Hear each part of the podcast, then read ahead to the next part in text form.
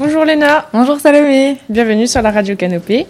Aujourd'hui, nous allons vous parler du harcèlement avec Raphaël du lycée Loritz de Nancy. Puis de la violence faite aux hommes avec Cléo du lycée Louis Lapique d'Épinal. Nous continuerons avec les minorités qui font face à la violence, en particulier les LGBTQ+, avec Manon. Et enfin, les violences faites aux femmes qui nous seront présentées par Julie juste après le micro-trottoir sur la violence.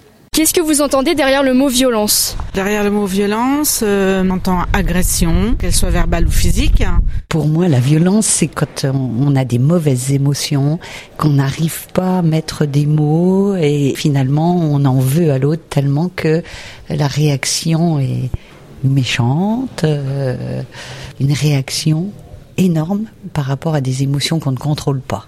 Derrière le mot violence, euh, j'entends euh, tout d'abord la violence physique, peut donc avoir des impacts euh, bah, sur le corps, enfin tout ce qui est bleu et tout, et la violence aussi psychologique, par exemple, on peut être choqué ou psychologique. Il y a différentes violences, il y a les violences faites aux femmes, les violences conjugales, il y a les le harcèlement, je pense aussi que ça en fait partie. Les violences donc dans les cours, les cours d'école, c'est même de plus en plus jeune et on est tous concernés. C'est un peu comme la sécurité routière.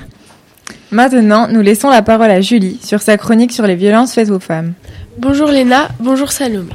Donc comme vous pouvez l'entendre, les violences conjugales sont la première chose auxquelles les jeunes pensent lorsque l'on parle de violence. En effet, c'est dans l'air du temps. L'émancipation de la femme, les mouvements féministes, etc. Pourtant, encore aujourd'hui, une femme meurt tous les deux jours sous les coups de son conjoint ou ex-conjoint. Mais pourquoi cette violence et surtout d'où vient-elle? Dans notre société, les hommes ont contrôlé pendant des siècles la natalité et le corps des femmes dont ils disposaient le total usage. Une femme équivalait à un objet. Ce stéréotype est encore très ancré dans la pensée de la société. C'est pourquoi les hommes soumettent leurs femmes à l'aide de différentes violences, physiques, morales et sexuelles, pour assouvir leur besoin de dominer. Pourtant, certaines femmes libèrent la parole grâce à des mouvements sur les réseaux sociaux, avec par exemple le hashtag MeToo, qui encourage la prise de parole des femmes victimes de viols ou d'agressions sexuelles. C'est un sujet dont on ne peut faire de conclusion, car cela change tout le temps, et c'est à nous de faire bouger encore et encore pour pouvoir être sur le pied d'égalité avec les hommes. Merci Julie pour ton intervention. Nous enchaînons avec Manon qui nous parlera de la violence faite aux LGBTQ. LGBTQ, déjà, qu'est-ce que c'est? Petit rappel concernant la définition de cet acronyme. L pour lesbienne, G pour gay, B pour bisexuel, T pour trans, Q pour queer et plus pour toutes les autres minorités. Les violences envers les minorités LGBTQ+, sont des actes de haine, verbales ou physiques, motivés par l'orientation sexuelle ou par l'identité des genres. Et dans le monde, comment se caractérisent les violences envers les minorités? En 2015, être homosexuel est illégal dans 75 pays sur 193 dans le monde, comme généralement en Afrique, mais surtout au Moyen-Orient, en Asie centrale ou encore en Océanie. Six d'entre eux les condamnent encore à la peine de mort, l'Iran, le Soudan, l'Arabie saoudite, le Yémen, l'Irak ou encore la Syrie. Des personnages célèbres ont-ils été, ont été harcelés? Des personnages connus comme James Charles, Bilal Hassani ou encore Bruce Jenner, plus connu sous son nom de transgenre, Caitlyn Jenner, ont subi des humiliations morales et des insultes seulement parce qu'ils ne se conforment pas aux règles prescrites dans la société. En reprenant l'exemple de notre représentant français à l'Eurovision, Bilal Hassani, il a subi, en 2019, une campagne de haine homophobe en ligne. Dans certains pays, ces minorités subissent par ailleurs des violences physiques. Exactement. Certains LGBTQ+, subissent par ailleurs des violences physiques, comme en Tchétchénie, où des camps de concentration pour homosexuels ont ouvert depuis 2017. Ils sont battus, torturés, harcelés et enfin massacrés et frappés à mort. Les autorités russes et tchétchènes démentent et appellent la population à ne pas y croire. Ramzan Kadyrov, le président de cette petite république de la Fédération de Russie, a dit à ce propos Prenez-les pour que nous n'en ayons pas ici, pour purifier le sang de notre peuple.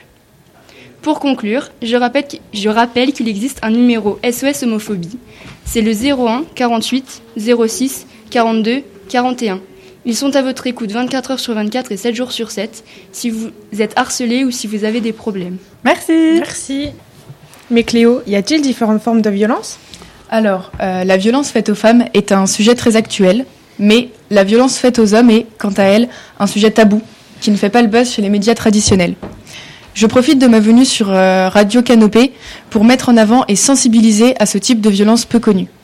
En effet, il y a eu, selon l'Organisation nationale de la délinquance, 149 000 hommes victimes de violences conjugales en 2013.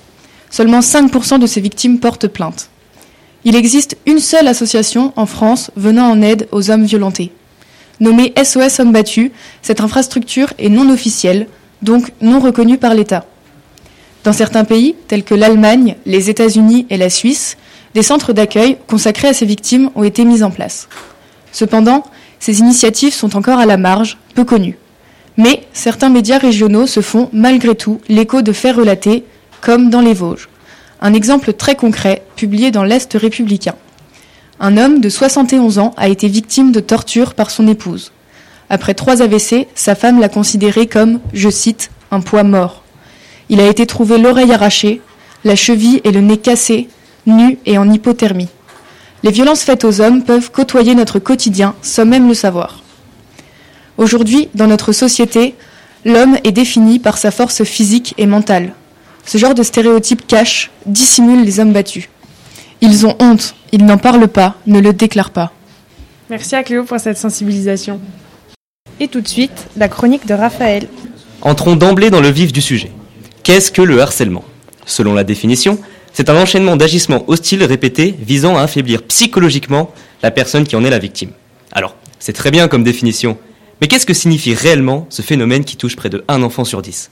Quels signes peuvent nous montrer que nous sommes victimes de harcèlement? Tout d'abord, les signes les plus prononcés sont les violences physiques avec des coups et des blessures. Mais d'autres signes sont invisibles. Et pourtant, ils sont tout aussi alertants. Des moqueries, des menaces, des mots blessants.